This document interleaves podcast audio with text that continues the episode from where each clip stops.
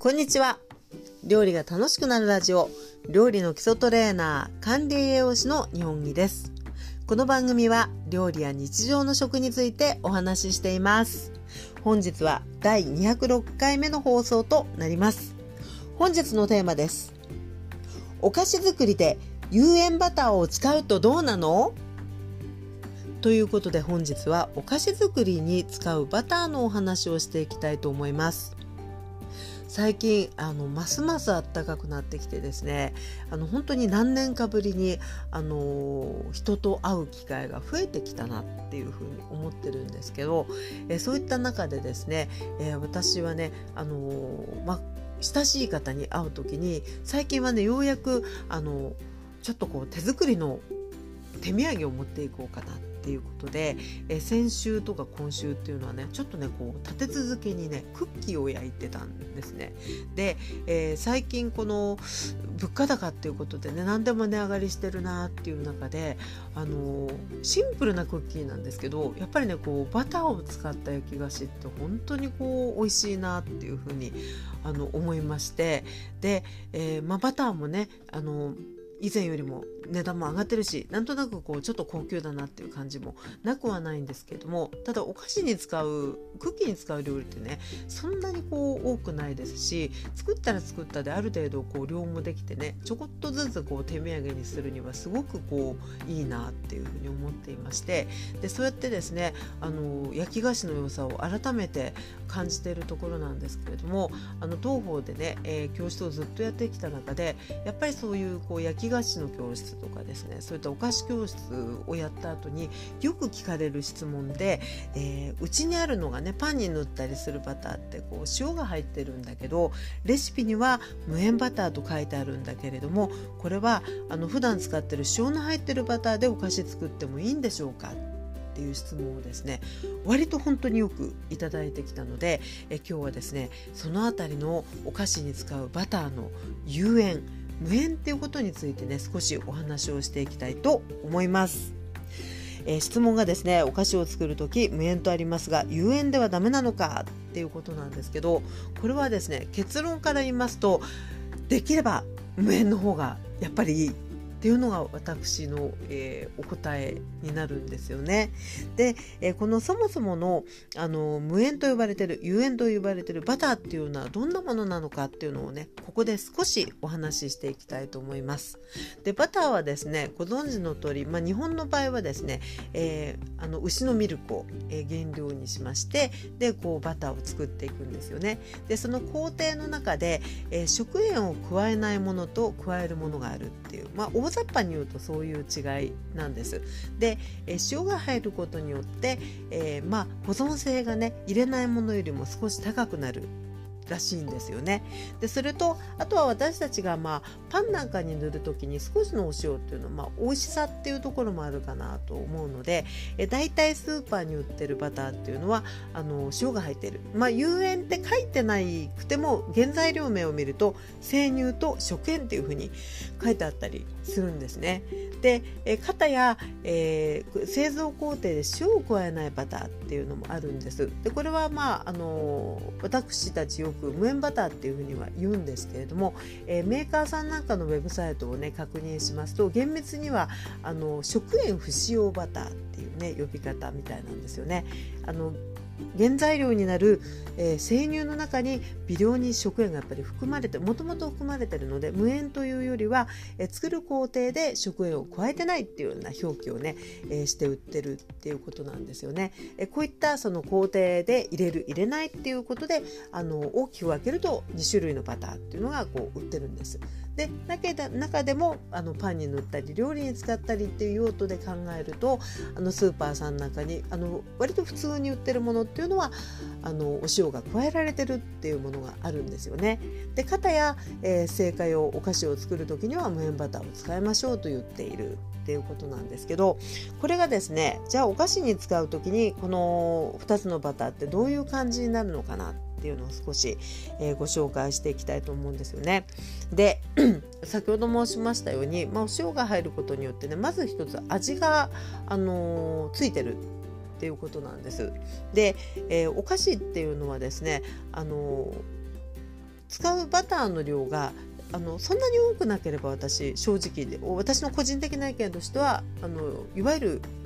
食塩が使われてるバター入ってないバター。どっちでもねあの使う配合のこうバターの量が少なければあんまり影響はないかなって個人的には感じてるんですけどただお菓子作る時って大体ですねあの割と多めにバターって使うものが多いと思うんですよね。バターケーキだったりとかあるいはクッキーだったりパイだったりとかですね。タルトだったり。いろんなそういうこう洋菓子を作ってる中でバターって結構分量的に多めに使っていったりするとあの塩が入ってるってことはやっぱり味にね影響があるんです。で、えー、実際にあのメーカーによっては多少分量の違いはあれど、えー、あるメーカーさんだとだいたいこう1.5%前後ぐらいをね、えー、入れてるっていうことなので、えそれがですね例えばお菓子作りに、まあ、100g とか 80g ぐらいバターを使っていくとまああのやっぱりこう味の影響が何かしらあるんじゃないのっていうふうに思うわけです。で実際に使ってみると、まあえー、食塩なので、まあ、しょっぱいっていう味のこう感じが出るかと思いきやどちらかというとですね私が個人的にですけど感じるのは、えっとね、甘さがあの引き立ちすぎてしまいがちっていうことでしょうかね。えー、例えばそのお汁粉なんかを作った時に最後にこう味を引き締めて甘さを引き立てるために塩を一つまみ加えるとぐっとこうあのお汁粉の甘さがこう際立つことってよくあると思うんですよね。それに近い感じが私個人的にはしたことがあります。なのでしょっぱいまで感じたことはないんですけどあの甘さがこう何て言うかな引き立ちすぎてしまう感じがあのありますね。だからそれがこうちょうどいい場合もあるかもしれないんですけど本来のレシピとはやっぱりちょっと味わいとしては違ってくるのかなっていうふうに思うので、えー、無塩バターの方がやっぱりいいのかなっていうふうに思います。そして、えー、もう一つの、えー、お菓子作りについて気をつけるべきところとしては塩ってねあの小麦粉と合わせて使っていくことでやっぱりねあの小麦粉の粘りを引き出しやすいんですよね。まあ、あのグルテンって聞かれること多いと思うんですけどグルテンってねあの塩の力でやっぱりこう粘りがこう強くなっていく部分があると思うので、えそうすると、あのー、粘りが出た、え小麦粉を加えて、まあ、原材料にですねバターとか卵とか砂糖とか入れつつ、え小麦粉と合わさって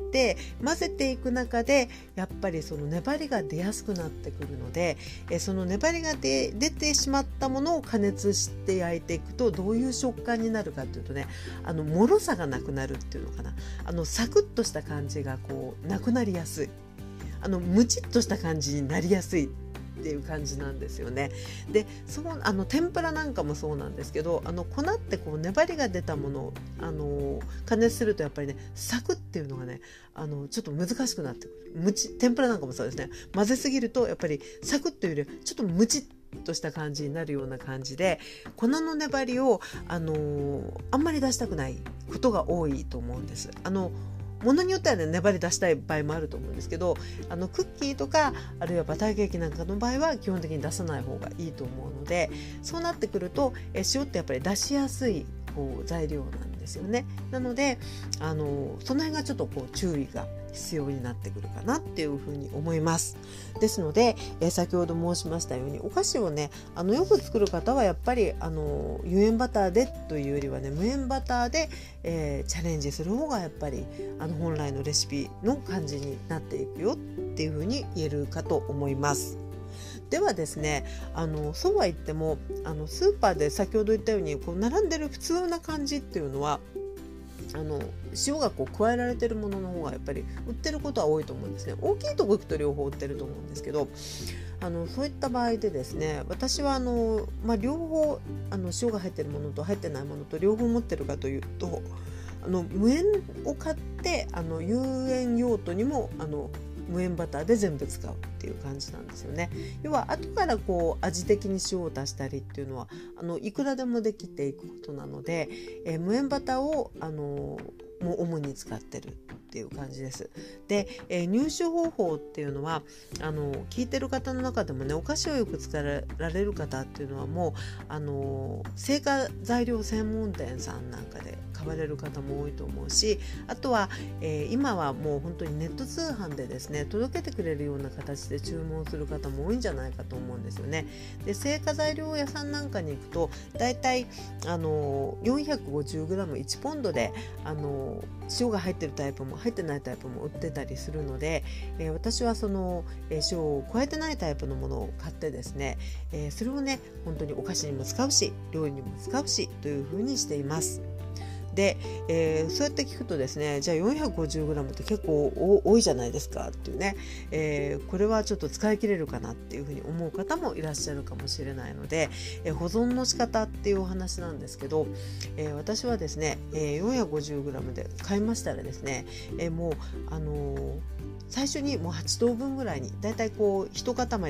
え、50g 前後ですかねにカットしてしまってそれをね冷凍して保存しておくんですよね。でその時にあの最初にこう切ってしまったらですね一個一個アルミ箔で包んででえそれをですねあのフリーザーバッグに入れて冷凍しておくっていう感じです。で使うごとにあの必要な分だけ、えー、出してですね、まあ、解凍したような状態で使っていくとあの非常にねあのいい状態でであの持ちも良くて使っていくことができます。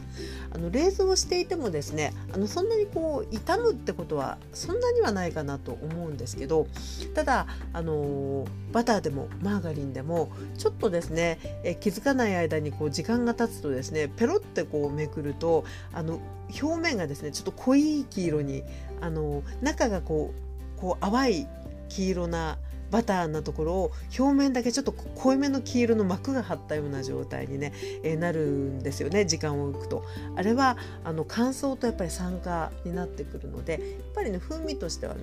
落ちやすくなっちゃうと思うんですね。なので、えー、一個一個、あのー、使う分だけこう解凍するようなイメージで、えー、小分けにしてね冷凍してしまいますとね、えー、毎回こう使うごとにあの濃い黄色も出ず美味しく使っていくことができるので、ええー、とてもね役に立っております。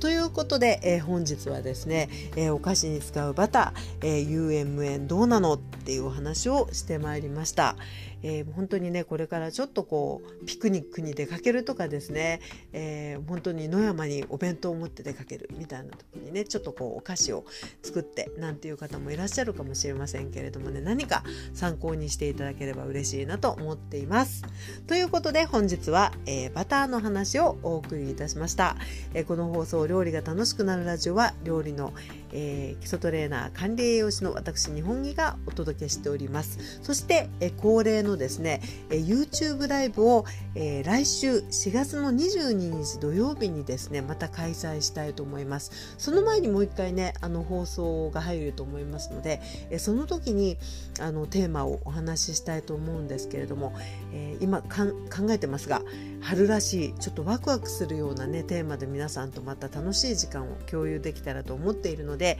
えー、ご都合合う方是非、えー、YouTube ライブの方にも、えー、遊びに来ていただけたら嬉しいなと思っています。ということで本日はここまででございます。本日もお聴きいただきありがとうございました。それではまたお耳にかかりましょう。お相手は料理の基礎トレーナー管理栄養士の日本木でございました。それでは失礼いたします。